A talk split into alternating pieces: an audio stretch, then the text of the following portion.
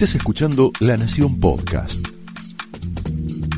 A continuación, Laura Di Marco explora amores y odios de los protagonistas y armadores de la política argentina en La Trama del Poder.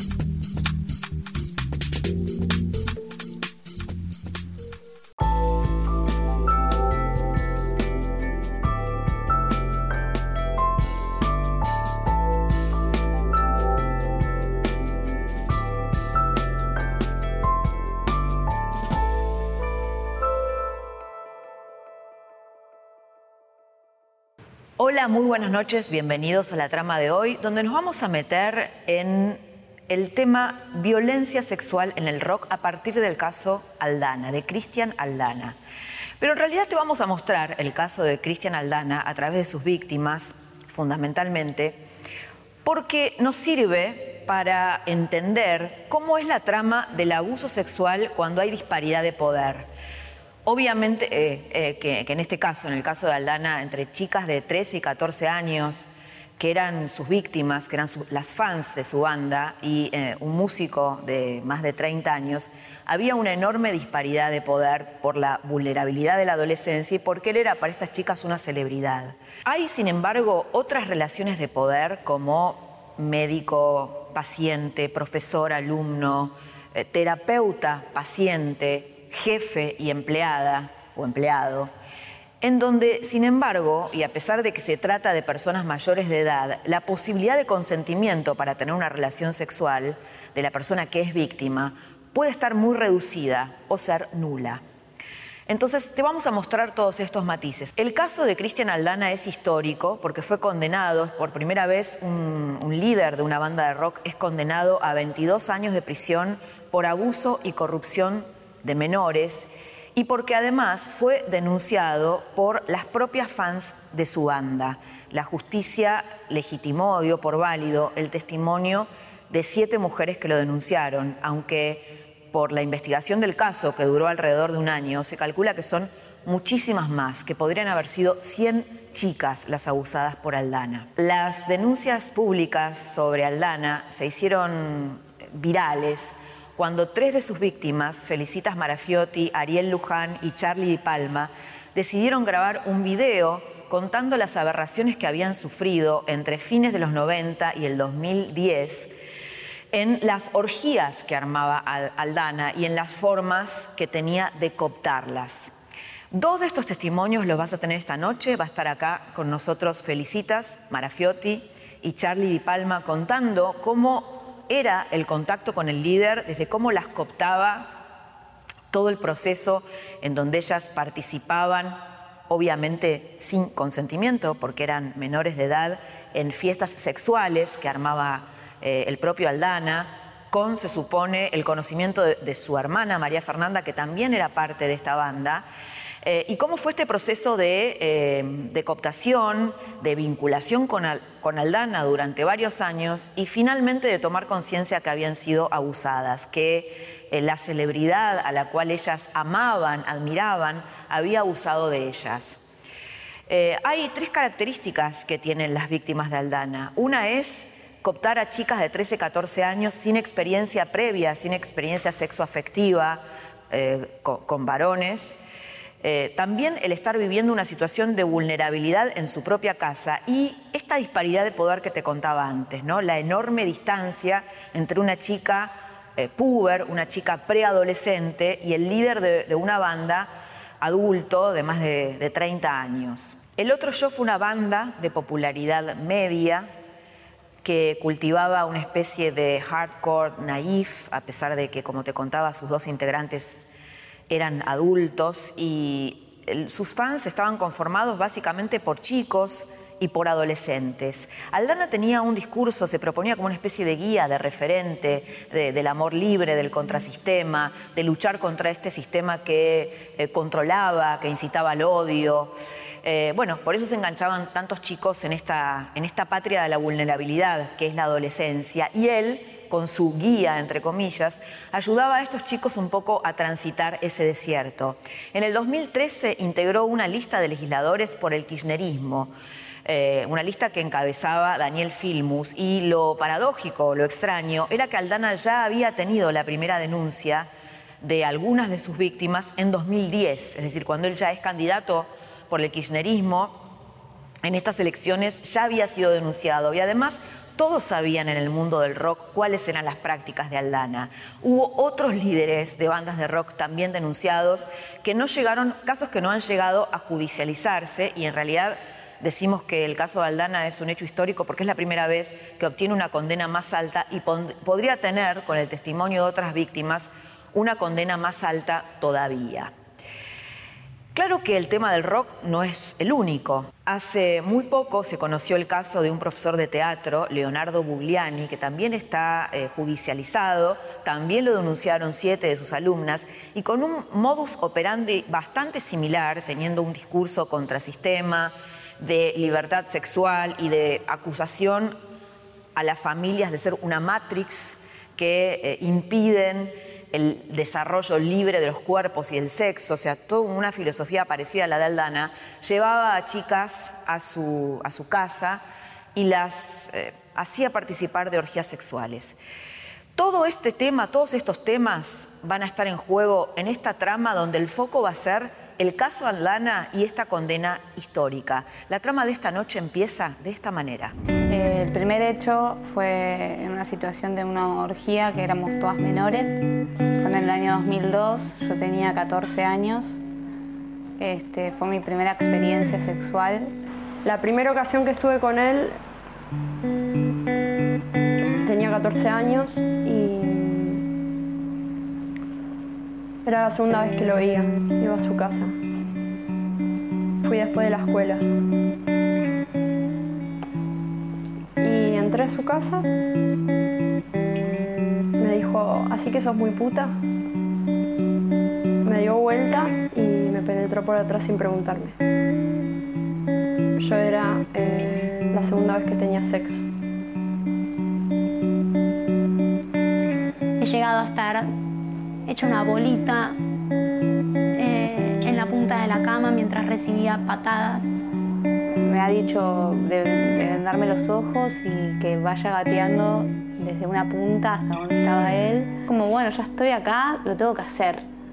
Y bueno, cuando llego a, a donde estaba él, había otra persona también lo cual no fue consentida esa persona en ningún momento porque yo me entero que estaba esa persona cuando me sacan la venda. Y fue una situación de humillación total. Me sentí un trapo de piso, me sentí una basura, me sentí nada, me sentí que me merecía eso, que me merecía que ser una puta, me merecía que, que los hombres me cojan y hagan lo que quieran con mi cuerpo. Y eso, eso no se hace con una persona. Eh, estoy denunciando a Cristian Aldana. Eh, lo denuncié por primera vez en el 2010, en tres ocasiones. Eh, son varios hechos en los que yo estoy denunciando a Cristian Aldana. Porque perpetuó abuso durante mi adolescencia. Éramos niñas, teníamos 13, 14 años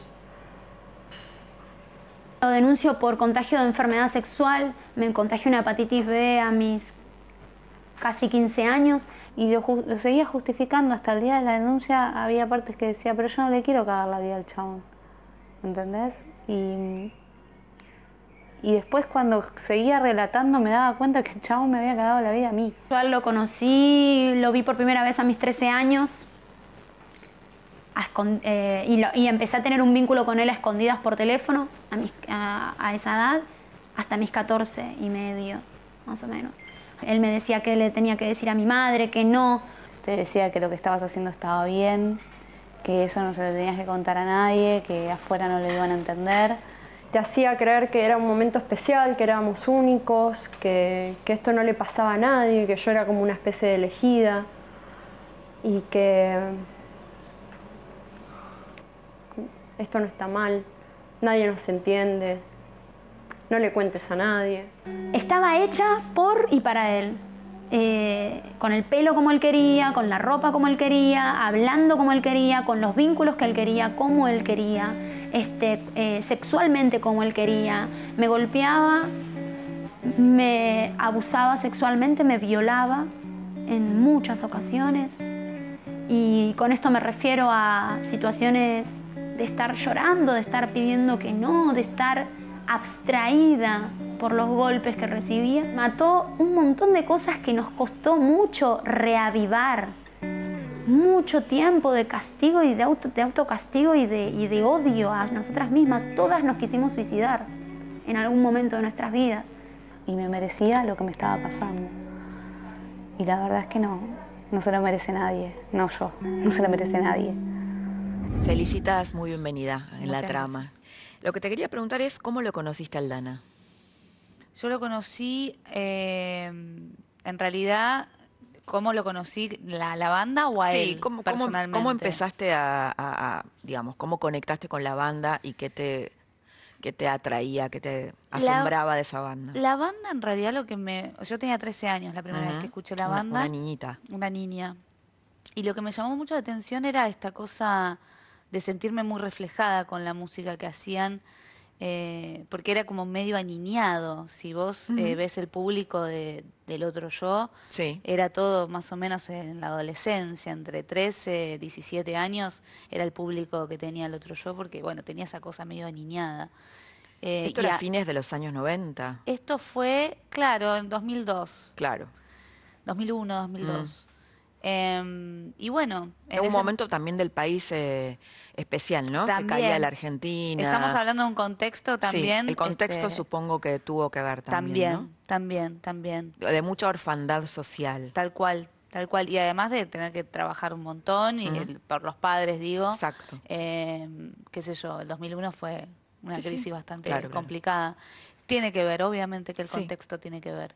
Eh, y bueno, eh, me empezó a gustar la banda, empecé a escucharla. Y había una página de internet que tenían ellos, que era elotroyo.com, donde vos tenías acceso a poder hablar con los integrantes de la banda y te dabas cuenta que eran ellos, porque tenían una arroba. Era él y su hermana. Él, su hermana y el baterista y el tecladista. Mm.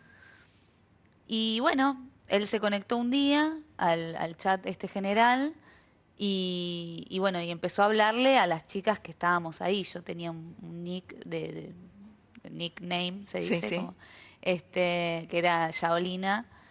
Y, y me habla y me dice, yo no le creía que era Cristian. Claro. Porque digo, ¿cómo me va a hablar el cantante de la banda? Yo tenía 13 ahí. Claro. ¿Cómo me va a hablar a mí, el cantante de la banda? Y me dice, llámame, soy, soy Cristian. No le creía. Digo, no, vos no sos. Llámame. Me da el teléfono. Salgo, yo estaba en un ciber, ni siquiera estaba en mi casa. Ujú. Era el momento que no había ni, ni internet en la casa, ¿viste? Sí, sí. ¿Y con quién vivías, eh, Feli? ahí? Con mi familia, con mi mamá, tu mamá, mis hermanos. tu mamá eh, la cantante de, de tango. Sí, María Graña. María Graña. Sí. Y, mm, y bueno, salgo de ahí me voy a un, a un teléfono público, me acuerdo. Ni siquiera fui a mi casa. Y lo llamo de ahí. Ujú. Y bueno, me atiende una secretaria, que él me había dicho que, que le diga a la secretaria que era un asunto personal. Entonces le digo a la secretaria que era un asunto personal y me pasa directamente con él. Cuando me atiende él, yo el corazón lo tenía en la garganta más o menos, o sea, sentía que estaba hablando con, no sé, con el ídolo máximo que tenía Claro. en mi vida. Sí, sí. Y no lo podía creer, no podía, no me salían las palabras, estaba como, Cuando él habló, sabías que era él. sí, porque era re, claro. re reconocible la voz. Y bueno, y ahí me dijo, me preguntó qué edad tenía, yo creyendo que era, o sea, tenía 13 y creyendo que 15 era grande, entonces dije 15. Ujú. Y me, me invitó a la casa, ahí a Besótico, que era el sello discográfico, él vivía ahí. Ajá. Y le dije, sí, sí, sí, anoté la dirección, todo, y no me animé. Volví a mi casa, eran cinco cuadras, me acuerdo. ¿Qué te provocó? ¿Miedo? Me- sí, ¿sabes que sí? Ese, ese fue mi primer contacto, como telefónico. Aparte esta cosa de, de la nada, el tipo me invita a la casa y me generó, o sea, tenía un montón de ganas de ir, porque era conocer a mi ídolo máximo. Pero al mismo tiempo era como que, che, miedo. O sea, Algo te, algo te hacía algo me trababa. Algo, y así estuve un año. O sea, lo llamaba y él me decía, eh, me dejaste plantado y me hacía chistes, como, no tenés que dejar plantada a la gente. Pues yo siempre le decía, voy, y, no iba.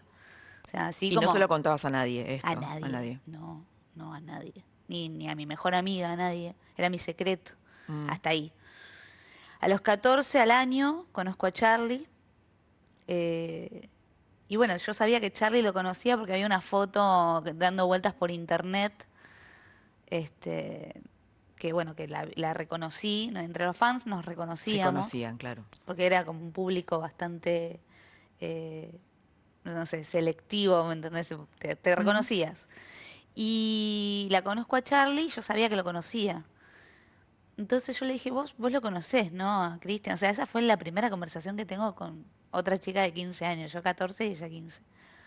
Y me dice, sí, sí. Y ahí me cuenta de que él quería como que, que vayamos varias chicas a la casa de él. Lo cual eso me animó. Claro. Yo imagínate, estaba hacía un año que venía hablando con él, esporádicamente, no, no todos los días, y yo sola no me animaba, si iban otras chicas, digo, bueno, uno como que se sentía en grupo, Sí, sí. era otra cosa. Bueno, dale, vamos. Y bueno, y ahí eh, fue el, el día donde nos- yo, yo em- empieza el abuso, eh, y fue bastante traumático. Yo no lo quiero contar ahora porque me parece algo que bueno, está en el video, está en Matria, qué sé yo, pero fue un... Pero fue la- primera vez. la primera vez, yo no había tenido relaciones sexuales en mi vida y fue como... En ese momento no lo... No entendía nada, ¿entendés? O sea, Había muchas chicas. Había, éramos yo y tres chicas más, cuatro chicas. ¿Y estaba él solo o había Él solo. Y éramos todas menores.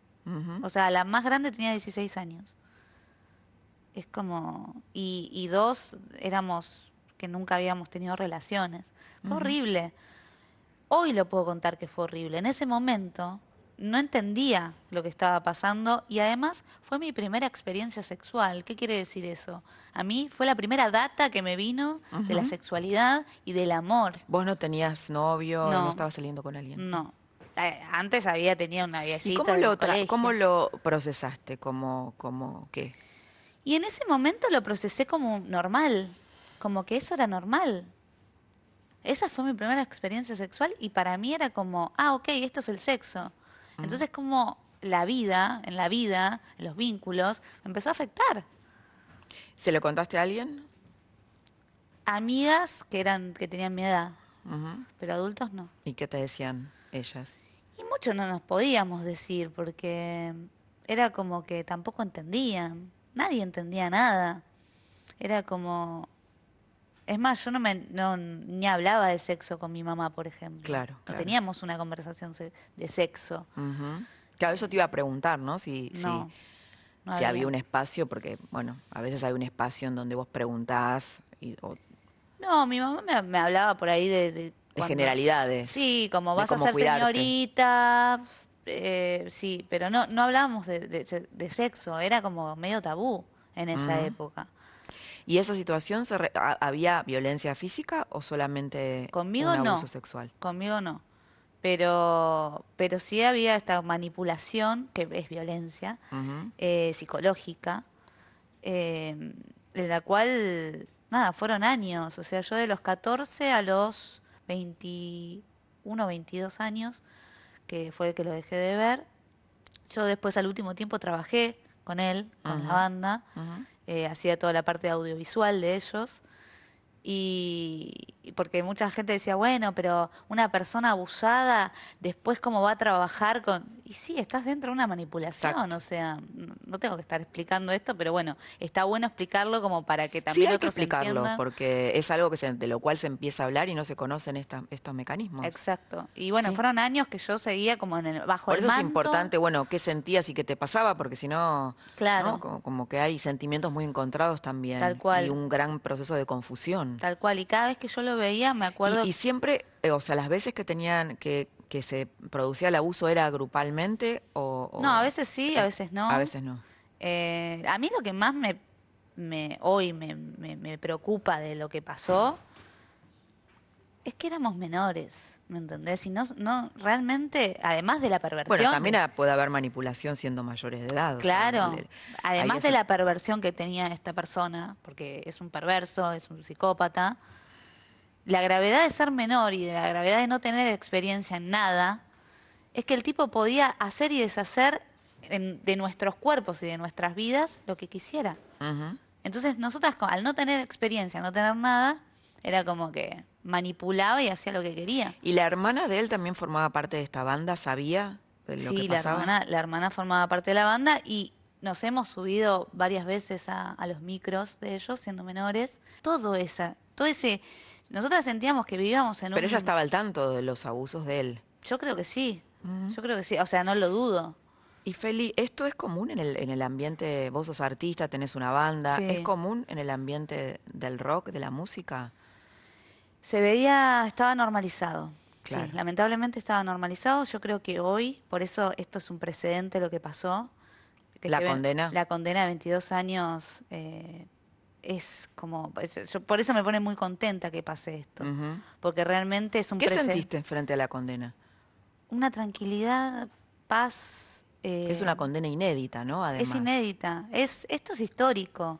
O sea, ni, ni nosotras imaginábamos que íbamos a llegar a este punto, pero cuando empezamos. La idea era que sí, pero, pero cuando pasó lo de la condena fue como también liberarse, ¿no?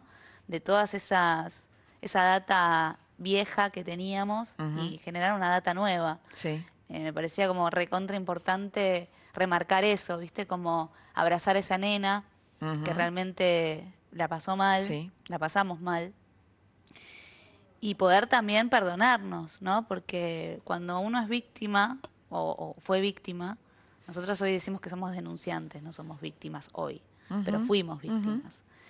Claro, Eh, porque quedarte en el lugar de víctima es complicado, ¿no? no está bueno. Y es desempoderante. también. Claro, por eso lo marcamos, somos denunciantes hoy.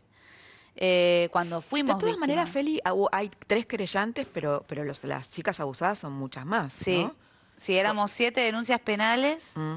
y cuatro querellantes. Pero Cuatro. yo, yo calculo que por lo que contás deben haber sido muchas más las chicas abusadas. Sí, había como 100 testimonios. Claro. Y son testimonios, o sea, Sí. imagínate que debe haber un montón de chicas más que nos animaron a hablar porque, bueno, no es fácil. No es fácil, claro. No es fácil estar de, de este lugar. También nosotras nos callamos mucho tiempo, primero por, obviamente, la vergüenza con nosotras mismas de toda esta, de todo lo que nos había pasado. Yo me echaba la culpa. ¿Por qué? Y porque yo pensaba que yo había elegido eso. Y él me decía, vos sos así, vos elegís esto, a vos te gusta. Y después cuando yo lo trabajé en terapia, me di cuenta que eso no me gustaba, no lo elegía, no había placer propio, el placer era de él. Entonces ahí empecé como a caer. Yo hice muchos años de terapia, hasta el día de hoy sigo haciendo ocho años de terapia. Eh, y lo, lo pude entender recién en terapia esto. O sea, mi terapeuta me ¿En terapia fue la primera vez que lo hablaste o lo hablaste lo había hablado, pero era con como otra persona? lo había hablado, pero era como que no me no me caía la ficha de la gravedad. Cuando me cae la ficha de la gravedad es en terapia. En terapia mi terapeuta me empieza como a preguntar cómo estaba esa nena. Realmente que me meta en esa nena de cómo se sentía en ese momento. Ahí es donde- empecé a sentir esa como esa vulnerabilidad de sentirme en ese momento de esa humillación. Empecé a sentir eso. Imagínate que vos. ¿Él que te ser- convencía de que vos te merecías eso? Sí, claro, claro. Él decía como que vos elegías eso. Como que vos eras igual que él. ¿Me entendés? Y no era así. Porque cuando yo me empecé a conocer, es más, yo sentí que perdí un montón mi identidad en esos años. O sea, Te y- y, la estás con for- él. Y la estás formando porque es sos adolescente. Entonces, cuando vos estás creciendo y estás formando tu personalidad y hay una persona que se mete a, a- a modificarla, a manipularla, o sea, yo tenía convicciones en la cabeza que no eran mías. Por ejemplo. Y esto, de, de elegir estas cosas que, que este tipo hacía, que real- realmente no las elegía. Que era todo deseo para él y también para, para que, como del agradar con la persona, con tu ídolo. ¿Cuándo entró en crisis tu, tu vínculo con él? Porque dijiste, me contabas recién que trabajaste después con él. Yo, eh, más o menos a los 22, 23 años, cuando entré a tratamiento, yo hice un tratamiento de rehabilitación de drogas y alcohol, porque también estuve como a punto de, me quería morir. Sí. Eh, él, todo tenía, esto- él tenía adicciones. Él, él, No, eh, ¿no? él, bueno, ¿No? sí, pero, Bueno, pero no con sí, sí. drogas y alcohol, él no, no consumía nada. No con- ah. Eh, eso es lo que él decía, no sé. Eh, pero, digo, durante estos, estos No. eventos. no, no, había drogas y alcohol. No. Eh, pero yo pasé por toda esa situación por estos traumas que me generó todo lo que me pasó. Lógico, O sea, claro. Sí, además supongo que te debe haber generado mucho dolor y lo tenías que tapar con algo, ¿no? Y en el tratamiento donde hice, que fue en Valorarte, eh, que estoy mega agradecida porque gracias a ellos también me pude dar cuenta de todo esto, ahí dejé de tener vínculo. Porque no iba a los recitales, ya no tenía contacto con él. Recién a los dos años de tratamiento, yo hice cuatro años y medio de tratamiento. A los dos años recién ahí empecé a hablar de lo que me había pasado. Porque en el tratamiento lo que me decían era como que mientras más silencio hay, la adicción es no hablar Así es, claro. es A, ¿no? Y dicción hablar. Entonces, empezar a hablar, empezar a contar todo esto, a mí me ayudó también a destrabar un montón de, de cosas que me pasaban, internas, conmigo, la autoestima baja, tuve patología alimentaria, o sea, fue, fue, me generó muchos traumas. Pero bueno, ¿Y qué pude pasó? salir. co- Sí, Está claro. buenísimo. ¿Y qué pasó con tu familia? Y mi familia en realidad, eh, bueno, mi mamá trabajaba un montón, estaba de gira siempre, entonces era como que poco contacto tenía con, con mi madre. Mi padre a los nueve años falleció, entonces tenía como eh, también esa falta de figura paterna. Sí, claro. bueno, por eso un tipo grande podía acceder también. Y mis hermanos, este, bueno, cada uno, yo no hablaba con mis hermanos, son todos varones, o sea, no podía hablar de estas cosas. Pero bueno, después cuando empecé a hablar y empecé a contar lo que a mí me estaba pasando, eh, nada, empezaron a apoyar como pudieron, desde el lugar que uno puede. Eh, también yo creo que no es poca cosa, que esto se dijo en los alegatos del juicio, que todas las denunciantes, o la mayoría, los vínculos, los vínculos familiares que tuvimos fueron bastante problemáticos. Claro, O sea, sí, sí. había poca Había una vulnerabilidad, Sí, ¿no? De- de exactamente. o una tristeza o algo, Sí. algo había pasado. Alguna orfandad. Sí. Entonces yo, la muerte de mi viejo, eh, que era Mochimara Fiotti, Sí. Eh, para mí, a mí me, me- yo sentí que me, que me morí en ese momento. Yo tenía 11 años, Claro, claro. 10, 10 años, perdón, Ujú. 10 años, era muy chica. Y bueno, para mí mi viejo era como todo, ¿viste? Entonces para eh, yo siento que ahí medio que busqué, eh, te hablo a- después de tanta terapia, qué Sí, sé sí, yo, sí. eh, como una figura paterna o una protección, que bueno, que en realidad no era protección lo que estaba pasando, sino todo lo contrario. Felicitas, muchas gracias, por Gracias haber estado acá y por haber contado todo esto. Gracias a vos. Hasta aquí la escuchaste a Felicitas Marafiotti que cuenta el estado de vulnerabilidad familiar en el que se encontraba y cómo estas chicas se van reagrupando después de, de unos años y finalmente deciden denunciarlo. Ahora quédate porque vas a escuchar a otra de las víctimas, Charlie Di Palma. Su caso es diferente, pero no menos aberrante. Charlie, bienvenida, bienvenida a la trama esta noche, que bueno, nos estamos metiendo en un tema oscuro pero importante, ¿no? Para, para charlar. Sí, es un tema que, que requiere mucha atención y, y también como que está bueno que se empiece a, a debatir y a reflexionar, a, a abrirse estos grises que siempre estuvieron como eh, con el tema del abuso, ¿no? Y empezar a, a profundizar también. Mm. Yo igual quiero, ahora te voy a preguntar, en, en principio hay gente que no conoce tal vez los detalles, no conoce el caso, ¿no? Mucha gente que nos está, que nos está viendo conoció la condena de Cristian Aldana, que, que yo, digamos, una condena fuerte y por primera vez se lo condena por delito sexual a un músico. ¿Cómo, ¿Qué te pasó vos cuando, eh, bueno, cuando sucedió esta condena, después de tantos años de, de denuncias y de procesar todo esto? Es un reparo, de alguna manera. Creo que igual la parte de, de reparo y de sanación la hacemos eh, cada uno por sí mismo, por sí misma, eh, en cuanto a, a- a los espacios que vamos encontrando, los tránsitos, las personas que vamos eh, tejiendo una red ¿no? de sostén, de, de acompañamiento y de superación personal, pero también me parece que es importante empezar a, a plantear y a recuperar ese diálogo que nos permite como mejorar como sociedad, digamos, avanzar hacia otro, a otro espacio eh, que nos libere de, de verdad. ¿Cómo lo conociste a Aldana y qué edad tenías? Tenía 14 años y era fanática de la banda. Del otro yo. Sí, era una niña muy inocente con eh, con todas esas actitudes ¿no? de, querer acercarme al ídolo, como, eh, como este viejo paradigma que se está cayendo ahora mismo, de, querer como eh, conocerlo, compartir, ¿no? Claro, lo idolatrabas, lo idealizabas. Sí, sí.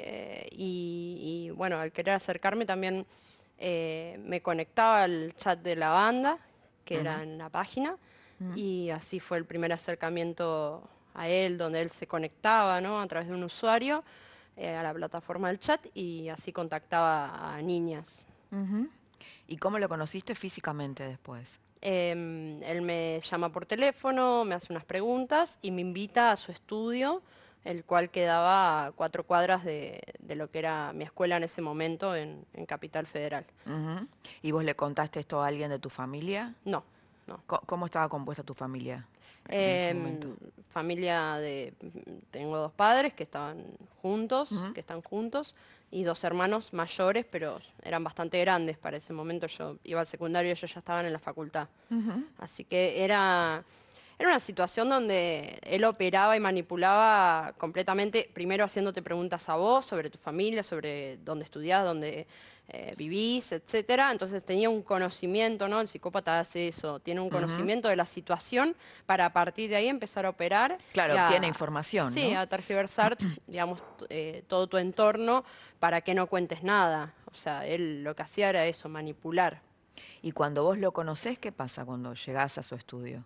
Eh, y cuando llega, llego al estudio, eh, primero lo, que primero sentís es una emoción tremenda, claro. porque estás frente a, tu ídolo, a la persona que más admirás en ese momento, la cual vas a los recitales, cantas sus canciones. Eh, y también había una cuestión de que a muchas de nosotras nos pasó que queríamos ser artistas, entonces estamos en esa búsqueda también de, del ser artista, ¿no? Y de acercarnos también a, a conocer el camino de alguien que había logrado tener éxito. Eh, por eso es importante como remarcar esta cuestión del ídolo, de lo exitista y del poder sí, que y del poder, ¿no? Porque estaba pensando una nena de 14 años que quiere ser artista, que quiere conocer a su ídolo, la relación, la disparidad de poder, ¿no? Que hay ahí, ¿no? Sí, hay, hay una simetría total en la cual él podría habernos tratado con respeto y con amor y, y acompañamiento, ¿no? Respecto a las inquietudes que íbamos teniendo y eso no sucedió. Bueno, vos llegás ahí, lo, lo conoces y ¿qué pasa?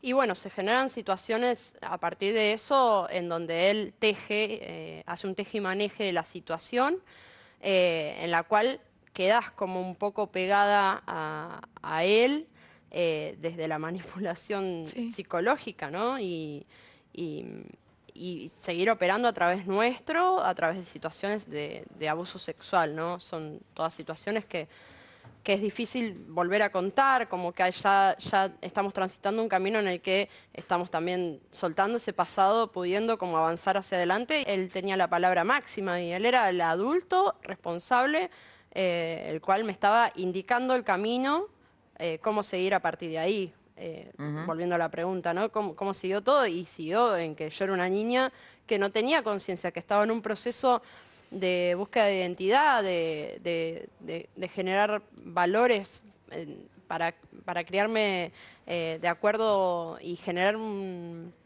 vínculo y de repente esa persona a través de, su eh, egocentrismo, a través de, sus, digamos, deseos perversos, manipuló y eh, lo que hizo fue disociarme de, todo lo que yo tenía que transitar de una manera natural, o sea, entorpeció el desarrollo natural de, la adolescencia. él buscaba chicas vírgenes? Y porque es la forma más fácil de manipular a alguien. Alguien que no tiene conocimiento de su sexualidad, me parece que es como el punto donde, donde él operaba.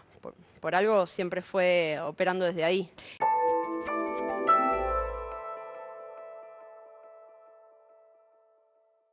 Y él tenía todo un discurso de sexo libre, una, como una filosofía, entre comillas. Él, eh, sí, propagaba todo un discurso, toda una retórica del amor libre que en realidad no se corresponde con lo que es realmente, ¿no? Porque eh, amar libremente no es eh, atar a una persona que es menor de edad a tus deseos, ¿no? sino que se tiene que dar de, un lugar de, conocimiento y de, opciones, ¿no? No de, decirle, bueno, esto es así, nadie lo va a entender, no, no salgas a hablar porque nadie, somos especiales y nadie lo va a entender afuera. Y vos en ese momento creías que esto era así. Y sí, que- porque lo que él decía en ese momento, eh, a través de su, de su figura, ¿no? de, de su referencia, era importante para mí, porque era la persona que, que yo iba a ver a los recitales y a la cual yo escuchaba su música y a la cual me llegaban sus mensajes también. Y él estaba como, como en un sistema que era funcional a él, digamos, todas las personas de su entorno eran funcionales a él, él tenía un, poder... todos giraban en torno a él. Sí. Ahora, cuando él conocía a chicas vírgenes, después les decía que, que, que adquirieran más experiencia sexual para estar con él. Ah, era- en mi caso sí había sucedido eso, eh, pero bueno, sí, él, él, digamos, propagaba este discurso, como te decía antes, de, de que teníamos que vivir la sexualidad libremente, pero eh, hablaba desde un lugar muy fuera de cuidado, o sea, eh, nos, no- digamos, nos, nos mandaba a, a cometer acciones o a meternos en situaciones, mejor dicho, donde otras personas operaban todo el tiempo sobre nuestro cuerpo y en ningún momento había una cuestión de, digamos, de disfrute sexual o de, o de placer eh, en nosotras. O sea, siempre era para ¿Cómo el era otro. ot- Digo, si lo, si lo querés contar, ¿eh? ¿cómo era otras personas actuaban sobre el cuerpo de ustedes? ¿Cómo sería? Eh, una situación de abuso es simplemente estar con otra persona, compartir tu cuerpo con otra persona y no estar disfrutándola, por ejemplo. Ah, no, no, estar no, pensé que él hacía, que él hacía participar a otras, a otros participar hombres. a otras personas, eh, incluso ya desde el vamos nos mandaba a nosotras a reclutar otras chicas. ¿Mm? ¿Y cómo Eh, lo hacía? ¿Cómo? ¿Cómo lo hacía? ¿De qué manera? Y nos decía, che, tráete una amiga, busca gente, busca chicas. Eh, entonces nosotras, para obedecer, digamos, a esta, esta figura, porque era como una forma de legitimar nuestro vínculo también, eh, seguir eh, respondiendo a lo que él eh, proponía, ¿no? Seguir estando presente en la vida. Te hacía sentir de alguna forma como, como especial, como un... eh, eras, te hace sentir con presencia, como, ah, eh, porque, ¿qué pasa? Esto era un Vox Populi, no es que era algo oculto entre nosotros los adolescentes, era algo que se sabía, que pasaba y que entre nosotros, como éramos eh, chicos y chicas, no, no hablábamos con los adultos, pero sí entre nosotros, como... Entonces, eh, había una situación de... es que- decir, vos en esas situaciones de abuso te encontrabas con otras chicas. Sí, todo el Eh, tiempo. Era, era sexo grupal. Sí, Claro. eh, todo el tiempo y aparte sabía, eh, estando cercana a él, sabía que él estaba con otras chicas o me enteraba justamente por el chat o por los encuentros que teníamos con, con les fans en ese momento de, de que había otras eh, chicas que iban todo el tiempo. Y incluso él eh, hacía participar a, a gente de su entorno, a varones adultos también. Vos llegabas a tu casa y no esto no lo, no lo contabas a, tu- a tus padres. No, no, porque él, eh, teniendo 14 años y él 30, era muy difícil. eh, o sea, si yo contaba algo, no lo iba a ver más. Y a mí lo que me importaba era seguir cercana a él, seguir compartiendo eh, cosas con él. De la- ¿Y, y tu mamá en algún momento no te preguntaba o no sentía que había algo que, que- que no estaba el funcionando poder bien? del abusador es tan grande que, por ejemplo, lleva terapia. Mi mamá era una persona que incluso me había anotado en la escuela eh, a una cuadra de su trabajo. O sea, digo, como mirá lo que era el poder tan grande que yo salía a la escuela y tenía dos horas hasta que mi mamá salía de trabajar y sin embargo me iba esas dos horas a verlo a él. Entonces, mi mamá no podía tener un control total de la situación ni saber lo que estaba pasando Claro. si yo no se lo contaba. ¿Y vos ibas a terapia? Iba a terapia. y- y no contabas contaba esto. nada. Porque a mí se me terminaba también esta cuestión de, de cercanía del ídolo. Y para mí eso era muy importante. ¿Y cuándo entraste en crisis con él, con, con Aldana? Y alrededor de los 18, 19 años hubo ciertas... Es decir, esto duró entre los, abusos duraron entre los Entre los 14 14 y los los 18, 18. 19 años. ¿Y, cuán- ¿Y cada cuánto lo veías a él en esos cuatro años? Y eh, a veces cada dos semanas, a veces cada tres meses, a veces cada, cada tanto. Después con el, el pasar del tiempo fue como menguando también eh, la cantidad de veces que nos veíamos y después hubo, eh, hubo una situación eh, bastante violenta donde yo inconscientemente, digo, no era consciente de lo que pasaba, me termino alejando de su círculo y dejando de ver a la banda y dejando... eh, ¿Qué fue una situación de violencia física? sí, no, siempre hubo violencia física, pero digo, Ah, en mi él- caso. Pero, Pero violencia física que te pegaba. Sí, me pegaba, maltrataba, era, era muy violento. Y mm, en una situación trae una persona de su entorno eh, a la cual eh, nada, eh, nos expone, eh, digo nos expone porque estábamos con Felicitas en esa situación y fue muy humillante. Y la verdad es que mm, ahí fue un momento donde dije, bueno, no, no sé si quiero esto, no entendía qué me pasaba o, a qué me, me, estaba exponiendo, pero sentí que tenía que alejarme un poco. Eh, por lo cual a partir de ahí dejé de ir a ver a la banda y, justo terminaba el secundario también, entonces empecé otros caminos. Em, y bueno, después de eso vinieron también como eh, todas las consecuencias de físicas. Eso es lo que te iba a preguntar, claro. ¿Qué consecuencias? Porque eso seguramente. Ahora, cuando él te pegaba, vos no, no sentías que había algo ahí que.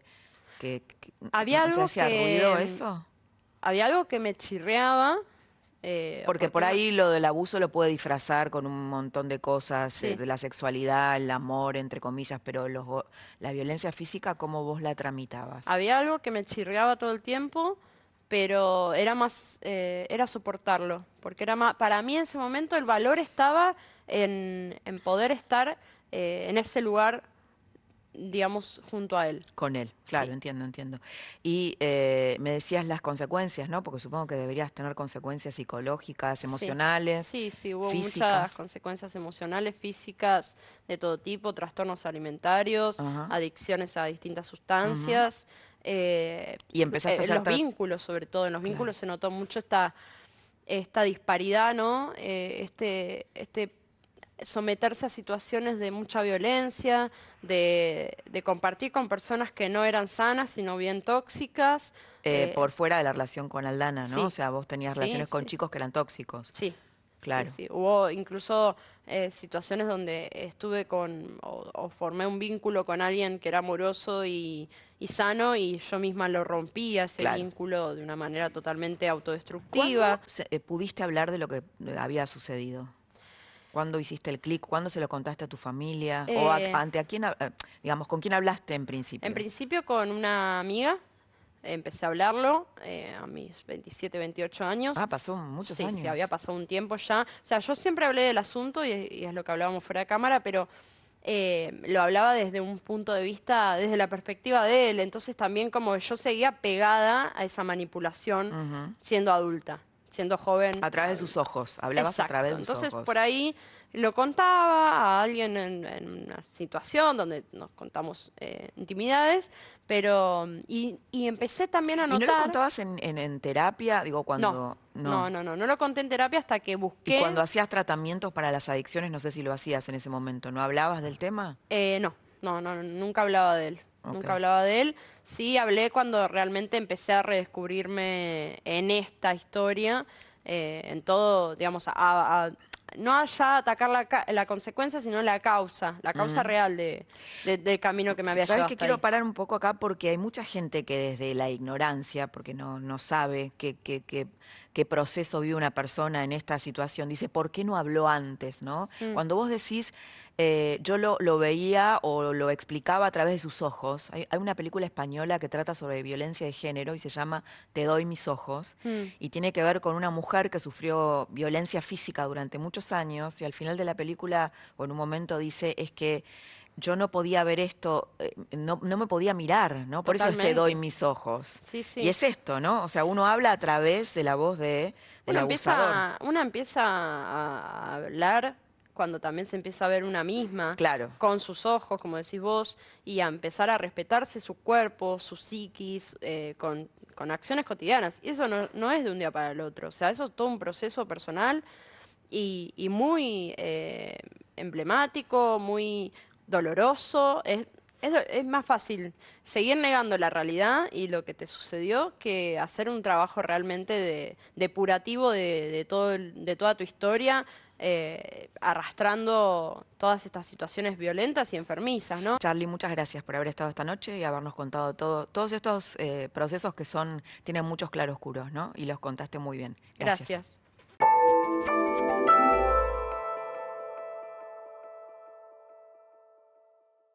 Hasta acá escuchaste a Charlie Di Palma, otra de las víctimas de Aldana, en donde completa la trama de cómo Aldana había planificado estos abusos sexuales masivos. Ahora vas a escuchar a Gabriela Conder, es la abogada de Ariel Luján. Ariel Luján tiene una historia levemente diferente porque había construido una supuesta relación con Aldana. Tenía 14 años Ariel Luján cuando lo conoce al líder de la banda del otro yo.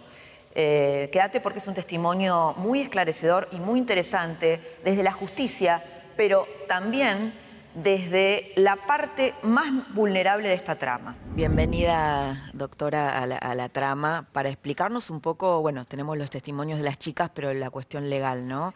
¿Cómo, ¿Qué significa esta condena, que entiendo que es histórica? No están las condiciones dadas para que puedan denunciar.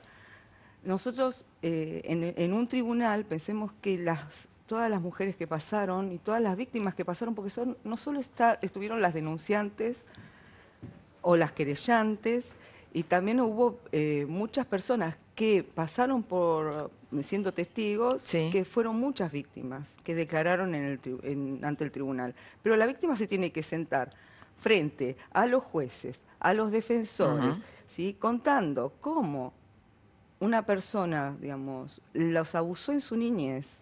Es algo totalmente terrible. Sí, sí, claro, claro.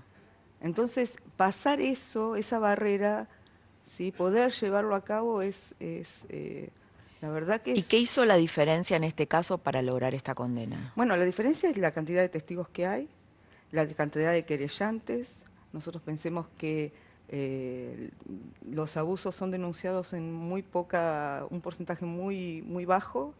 Entonces, ¿En qué relación? Eh, no, no, no conozco, pero sí que sé que son muy bajos. En relación, claro, los abusos en relación a las denuncias y lo que llegan a judicializarse, Claro.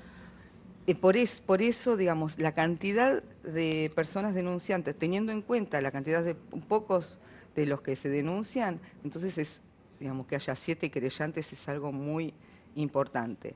Eh, y después... Claro, debe haber, en víctimas de, de Aldana, debe haber habido una cantidad importante, ¿no? El día de la sentencia eh, había muchas chicas que no habían sido testigos ni denunciantes que yo veía llorar. Entonces eh, te dabas cuenta que es, eh, este proceso no solo le hace bien a las chicas que denunciaron, sino a todas las que Aldana, digamos ha abusado durante su niñez. Deben eh, ser muchas. Y aparte, él en sus declaraciones, en su indagatoria, porque él decía no, no, que no podía hablar. ¿Él no habló en ningún momento del juicio? sí, habló en cual, primero podía hablar en cualquier momento del juicio y después eh, ¿Pero algo, algo, insólito fue que tuvo una indagatoria de nueve horas en varias jornadas. Mm. Él, digo, él decía que no podía hablar, pero eh, una declaración de nueve horas es algo que yo no he visto en, todos los años que tengo de ¿Y qué es lo que dijo? Que, digamos, ¿Cuál era su defensa, si es que se podía esgrimir alguna? Sí, eh, la verdad que la defensa, lo que decía Aldana era hablar de chicas de 14 años. En el caso, habló mucho de Ariel. Eh, de Ariel Luján. De Ariel Luján, sí, y describía la situación de cómo se habían conocido y cómo habían ido a un hotel siendo ella menor. Y hablaba, eh, sinceramente, a mí me dio eh, mucho dolor de estómago porque hablaba de los, del cuerpo de Ariel, de la lencería que tenía cuando tenía, era una nena de 14 años. Entonces, ese es Aldana. Eh, la verdad que fue eh, muy doloroso y, escuchar que seguía con, en ningún momento pidió disculpas, en ningún momento ningún tipo de arrepentimiento, era hablando, era, nosotros teníamos que escuchar a un pedófilo hablando de, cómo cometía eh, estas atrocidades, pero diciendo que era un cuerpo de mujer, por ejemplo. La verdad que es terrible, fue terrible. Eh, ¿Y qué significa esta condena, digamos, de cara al futuro? ¿no? Porque sabemos que estas cosas suceden eh, en todos los ambientes, pero sobre todo en ambientes donde hay poder, donde hay fama, donde hay determinadas características que lo facilitan. Sí, bueno, eh, en realidad significa que para mí es como un nunca más de abusos, digamos, abusos en niñas en las grupis, en las que llamaban grupis. Las grupis. En, en el rock. Y después también la mirada de la sociedad sobre estas eh, nenas, ¿no? Que tienen a su ídolo, que me parece que eh, se admitía, todo el entorno de Aldana admitía estas, estos abusos, eh, todo el entorno sabía esto, que ocurría esto. Me parece que también es la mirada de todos acerca de estas chicas que no pueden ser abusadas porque son menores y porque tenemos que cuidarlos, todos tenemos que cuidarlos.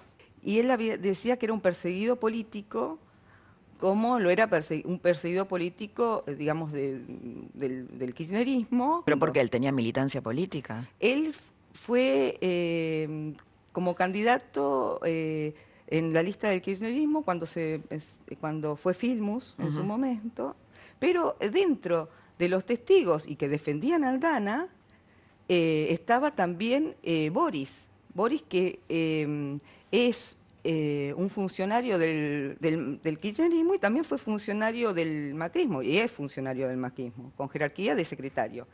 ¿sí? Entonces acá no hay una cuestión política.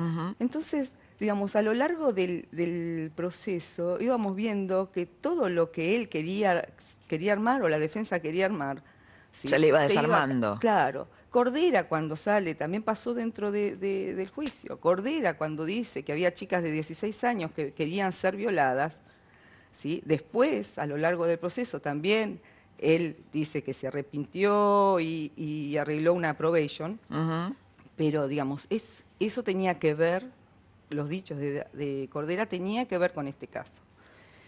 Yo creo que esto se va desarmando, se va desarmando toda esta eh, impunidad que tenían los abusadores. Me parece que para eso... Cambió el clima de época también, ¿no? Esto de que se pueda hablar, de que se pueda empezar a hablar.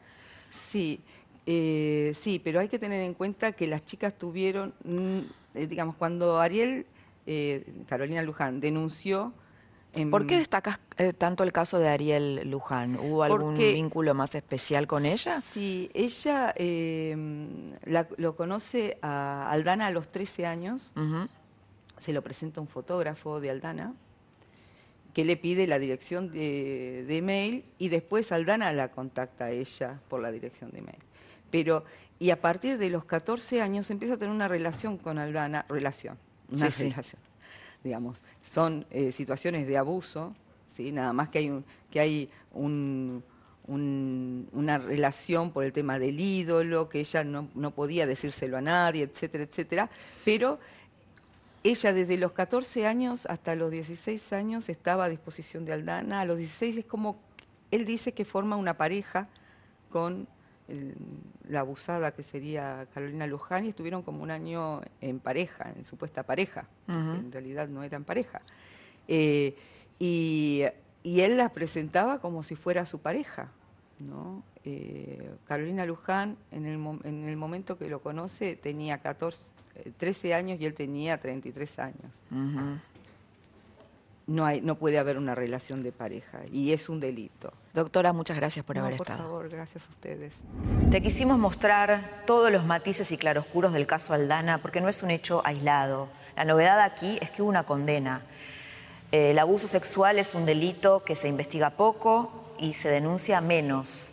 Se calcula, hay una encuesta de victimización que hace el INDEC, la hizo en el 2017 y ahí eh, se calculó que apenas el 12% de las personas que habían sufrido algún tipo de ofensa sexual, eh, entre las que está la violación, había hecho una denuncia. Denunciar no es, no es sencillo y creo que te diste cuenta por qué eh, toda esta noche, ¿no? viendo el relato de las víctimas. Y después hay otra encuesta, otro estudio de la Organización Mundial de la Salud, que dice que solamente el 5% de las personas adultas que han sufrido algún tipo de violencia sexual denuncia lo que le sucedió. Que tengas muy buenas noches y nos reencontramos la próxima semana para seguir compartiendo juntos otra trama del poder.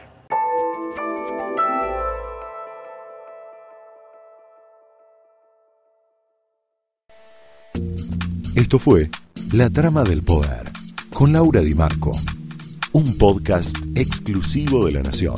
Escucha todos los programas de La Nación Podcast en www.lanacion.com.ar. Suscríbete para no perderte ningún episodio. Estamos en Spotify, Apple Podcast, Google Podcast y en tu reproductor de podcast favorito. Seguí escuchando La Nación Podcast.